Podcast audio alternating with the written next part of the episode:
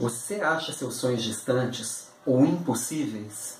Meu nome é Alan Pimenta e hoje nós vamos falar sobre isso, sobre realização de sonhos.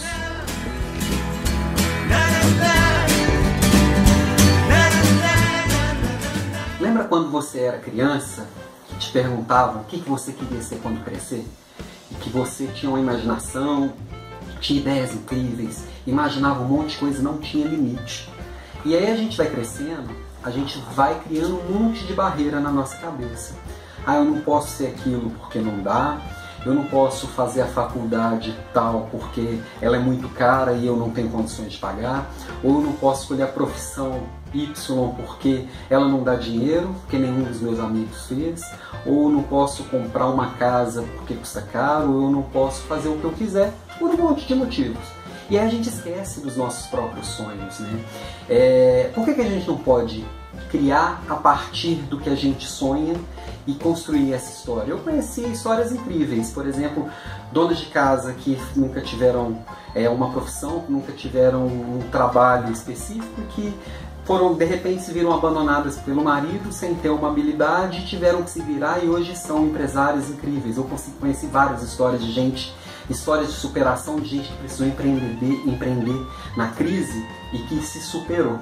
Então, o primeiro ponto, assim, qual que é o seu sonho? Você já parou para pensar nisso? O que, que você realmente quer da vida? O que, que você quer ter? Qual que é o seu sonho maior? Qual que é o seu objetivo? Qual que é o seu propósito?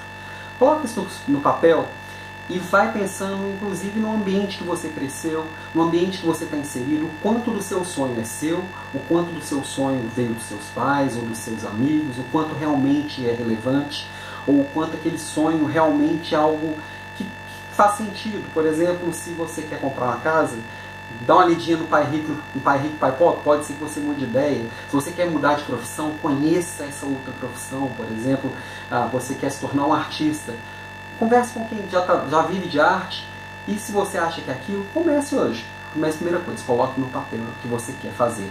Depois que você colocar no papel o que, que eu preciso para ser um artista, ou para o que eu preciso para abrir a minha empresa, quais são os recursos que eu preciso? Eu preciso fazer uma faculdade? O que, que eu preciso estudar? Eu preciso de que até chegar no meu sonho? Descobriu e colocou e planejou o que, que você precisa, divida aquilo em etapas. Quando você conquista pequenas etapas todos os dias, você vai chegando mais próximo do seu sonho. Então, mudar de carreira, mudar de trabalho, construir a sua própria empresa ou realizar aquele sonho de infância pode se tornar mais próximo cada dia. E aí, última dica é: isso que você planejou fazer todos os dias, faça realmente, porque é o seu sonho, é a sua prioridade, é o seu propósito. Então, tira da cabeça quando te falarem que não dá, tira da cabeça quando te falarem que você é louco. Quando falam que a gente é louco, é porque a gente está no caminho certo, que a gente está saindo do óbvio. Então, vá, mas se dedique. Se prepare, estude é, aquilo que você está buscando, coloque no papel e faça, execute com disciplina, que você consegue. Eu já vi muitas histórias e a próxima pode ser a sua.